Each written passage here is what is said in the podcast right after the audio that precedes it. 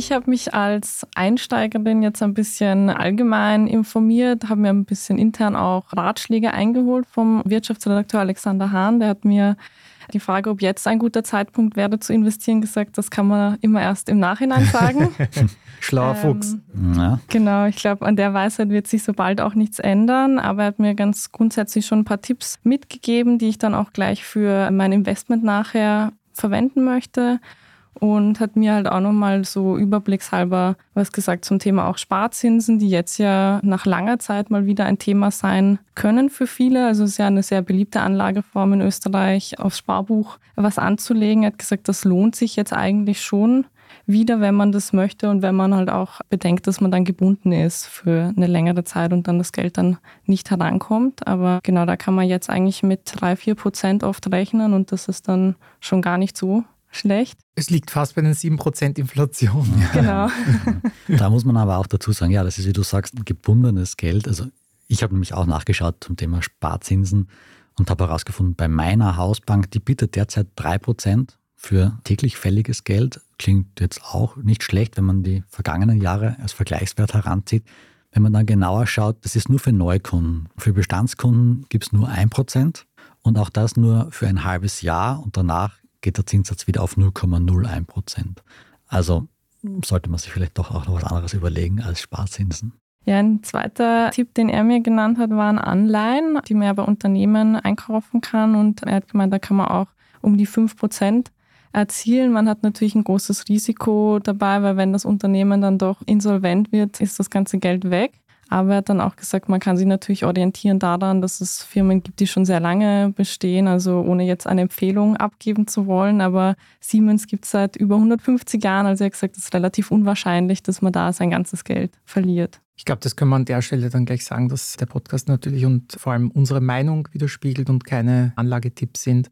Das heißt, wir werden hier nichts sagen, was Sie zu Hause machen müssen oder sollen, sondern das sind alles Ideen von uns, wir besprechen und die unsere Meinung sind. Ja, dann mache ich mal weiter. Ja, ich habe mir so ein bisschen alternativere Investments auch angesehen, also was vielleicht noch nicht ganz so bekannt ist, aber was auch an Bedeutung gewinnen könnte. Zum Beispiel habe ich mir angesehen, man kann eben in Psychedelics investieren und eben Health Innovations, also Gesundheitsinnovationen, sollte ich besser sagen, werden auch immer wichtiger natürlich. Also eh klar, nach der Corona-Krise ist das natürlich auf jeden Fall ein Ding. Und jetzt mit der Cannabis-Legalisierung in Deutschland könnte man sich auch vielleicht denken, da tut sich was mit der Cannabis-Aktie, die ja sehr, sage ich mal, schlecht performt hat in den letzten Jahren. Und dann habe ich mir auch noch angesehen, was ebenfalls natürlich sehr schlecht performt hat, waren die Kryptowährungen und die Kryptobörsen, die in den letzten Monaten noch einige pleite gegangen sind, beziehungsweise auch als eher nicht so vertrauenswürdig abgestempelt wurden. Da kann man sich auch anschauen, was sich da tun wird, weil der Bitcoin soll ja jetzt bis 2030 anscheinend durch die Decke gehen. Und das ja. habe ich schon oft gehört. das, das ja. hat man schon oft gehört und es ist ein bisschen verwunderlich, wenn man sich eben anschaut, was sich bei den Kryptos in den letzten Jahren getan hat. Und Ripple soll nächste Woche etwas verkünden. Schauen wir mal, was sich da tun wird. Und was ich natürlich auch gesehen habe, was jetzt immer wichtiger wird, sind Investments in ESG-Anlagen, das heißt Environmental, Social Governance, also die Nachhaltigkeitsberichte von Unternehmen. Und das wird jetzt ab 2024 eben verpflichtend zu berichten. Und deswegen könnte es natürlich auch sein, dass die Anlagen, die als nachhaltig gelten, eben wichtiger werden. Jetzt haben wir ja heute auch gehört, dass die Auer wegen Greenwashing verurteilt wurde sozusagen und gerade das könnte ja auch dann in den Markt mitspielen. Ich bin gespannt, weil ich habe so manche Anlage, die irgendwie sich nachhaltig nennt oder irgendwas mit Green Energy im Titel hat. Die haben jetzt, sage ich mal, in den letzten zwei Jahren nicht so mega performt. Also bin gespannt, ob da, da irgendein Wechsel kommt. Ja, es wird auf jeden Fall, denke ich, wichtiger werden für Unternehmen, nicht mehr sich in irgendwelche Greenwashing-Skandale zu verwickeln und auch wirklich zu schauen, dass ihre Nachhaltigkeitsbestreben auch wirklich nachvollziehbar sind. Also da wird, glaube ich, sehr vermehrt drauf geschaut.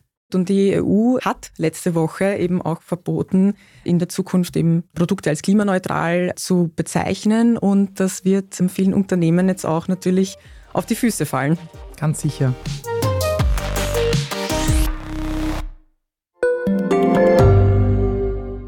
Das Standardforum ist ein Ort zum Mitreden, auch ganz anonym, wenn Sie das möchten. Freier Diskurs bedeutet auch, die Balance zwischen Meinungsfreiheit und respektvollen Umgang zu halten. Das macht dann das Moderationsteam mit Hilfe von transparenten Community-Richtlinien. Sie können Ihre Meinung zu tagesaktuellen Themen abgeben oder sich in den Community-Foren über unterschiedlichstes austauschen, was auch immer Sie gerade beschäftigt. Egal ob Sie aktiv posten oder Beiträge anderer bewerten. Ihre Stimme findet Anklang bei über 100.000 aktiven Userinnen und Usern. Einfach bei dst.at/forum anmelden und losreden.